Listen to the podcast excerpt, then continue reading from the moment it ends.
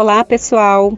Meu nome é Milena Caramori e no 100% Agro de hoje eu vou falar sobre o DOF, o documento de origem florestal que tem como objetivo prático rastrear a madeira nativa suprimida desde a sua origem até a destinação final. 100% Agro. Se é agro, a gente comunica. É importante ter conhecimento sobre a obrigatoriedade do DOF para evitar transtornos e multas no caso de transporte dessa madeira, ressaltando que a licença para supressão de vegetação e uso alternativo de solo não dispensa o DOF. O DOF é licença obrigatória no transporte e armazenamento de produtos florestais de origem nativa, seja brutos ou processados.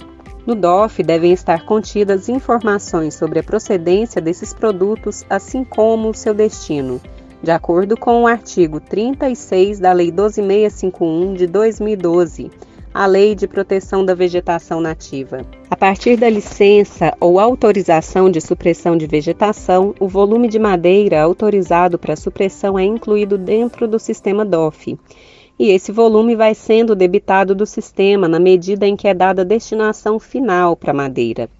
Funciona como uma conta bancária. O volume de madeira é adicionado a um pátio virtual e essa madeira pode ser transportada para outro pátio virtual ou pode ter uma destinação final, por exemplo, a construção de uma casa ou a fabricação de móveis. É importante lembrar que é obrigatório que a movimentação de madeira no pátio virtual seja condizente à realidade, como, por exemplo, a espécie e o volume de madeira transportado para um pátio real.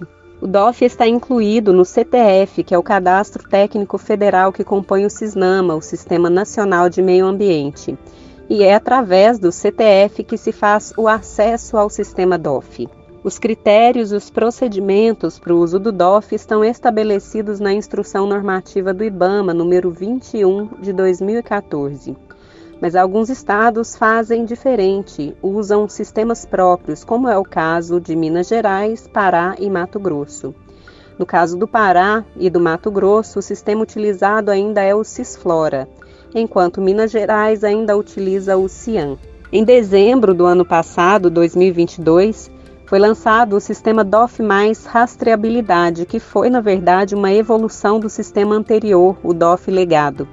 Então, inicialmente, o DOF vai funcionar simultaneamente ao DOF legado. Então, o sistema DOF mais rastreabilidade vai integrar os sistemas estaduais né, de Minas Gerais, Pará e Mato Grosso ao sistema nacional. Para muitas pessoas, o DOF não é um sistema fácil de entender mas é necessário que os produtores rurais saibam que ele existe e, para não ter problemas com multas por transporte de madeira nativa, fica a sugestão. Antes de transportar madeira nativa, busque mais informações sobre o DOF. E eu encerro nosso podcast de hoje ressaltando: o DOF não é emitido para madeira nativa cortada sem licença ou autorização de supressão. E apesar de saber que há quem busque burlar o sistema, o sistema tem mecanismos para identificar sinais de que está sendo burlado. Então, como cidadãos, vale cumprir a lei. Espero que essas informações tenham sido úteis para você que está nos ouvindo aqui no 100% Agro e até a semana que vem.